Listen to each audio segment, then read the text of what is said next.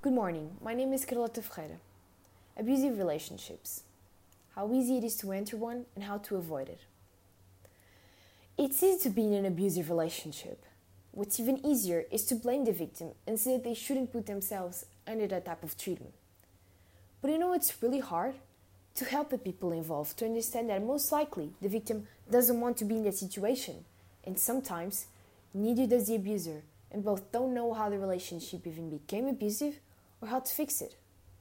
Personally, I've never been in an abusive relationship, but I'm a young woman and, as such, I have empathy for these victims. Therefore, I'm going to use other people's stories and other people's perspectives to show you what I think about this topic. And even though I have to show you both the perspective of the abuser and the victim, my main goal here is to alert my listeners to be more careful in the future because as a study from World Health Organization has shown, one in every three women has experienced from abuse directly throughout their life. However, I'd like to point out that this message is also for men, since approximately 10% of the male population has also suffered from this type of aggression. Let's start with the basics. There are three types of abuse. Firstly, there's sexual abuse, which consists in forcing someone to have any type of sexual activity against their will. It can happen to anyone and it can go from a simple no to an extremely dangerous and violating outcome. Then we have emotional abuse, which can come in many forms, being manipulation meant to undermine one's self esteem, control, trying to make you feel ashamed about your inadequacies, and blaming, which comes from trying to make you feel bad about yourself in order to empower them, the most important signs of this type of aggression. All of this will probably lead to physical abuse, which is the easiest one to recognize and it can come in hitting, punching, pulling hair, etc. But why would a person even do such things? How can someone have that violent and, as some may say, inhuman behavior? Well, that can be explained by a high mental instability and aggressive personality. An Oxford University study has revealed that abusers evidence a significantly higher type A behavior, which means excessive competitiveness and aggressive lifestyle, high drinking problems, more rigid attitudes towards women, and lower marital satisfaction. But after watching many videos of federally charged abusers talking about why they did what they did, at least the ones that owned up to their actions, I realized that there was a factor that wasn't taken into consideration on the previous study. That is, the way they were raised.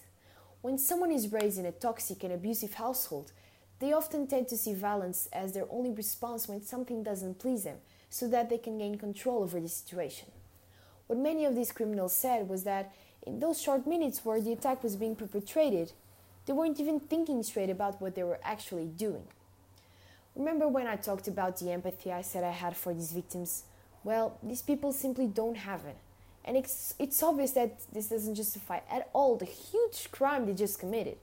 But I do believe that the answer to this problem is not just throw them into an extremely violent place where they will only come out even more aggressive.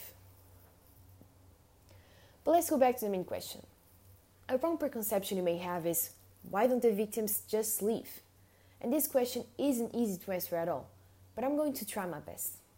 As Leslie Morgan, a Harvard graduated writer, once said on one of her TED Talks regarding this subject, talking about her own experience, it's not one day that a partner comes up to you and is like, hey, from now on, I'm going to make you doubt every single thing about yourself and start beating you every week. Once you meet your future partner, they tend to trick you into thinking that you're in charge of the relationship. They idolize you, create a bond between you two, and at first, there's no hint of violence.